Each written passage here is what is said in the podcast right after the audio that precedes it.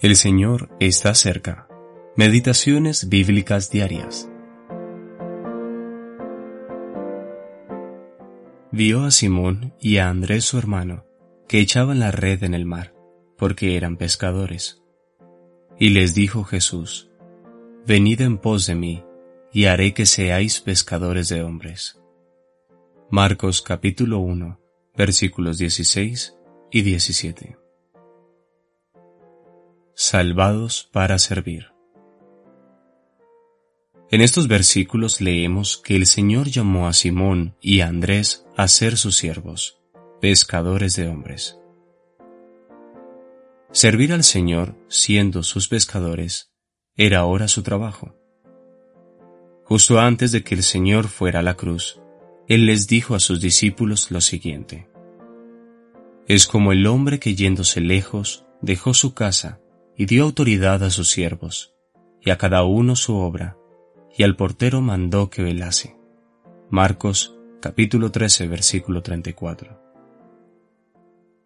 El Señor iba a volver al cielo, y estaba dejando sus intereses aquí en la tierra, en las manos de los suyos, sus siervos. Cada uno debe hacer la obra que su Señor le encomendó mientras vela esperando su regreso. Luego de que Cristo resucitó de entre los muertos, les dijo a sus discípulos, Como me envió el Padre, así también yo os envío. Juan capítulo 20, versículo 21. Y también, Id por todo el mundo y predicad el Evangelio a toda criatura. Marcos capítulo 16, versículo 15. Él estuvo acá en la tierra como el siervo de Dios siempre ocupado de sus intereses, trabajando desde temprano en la mañana hasta la noche, ministrando a los necesitados. El Padre lo había enviado no para ser servido, sino para servir y dar su vida en rescate por muchos.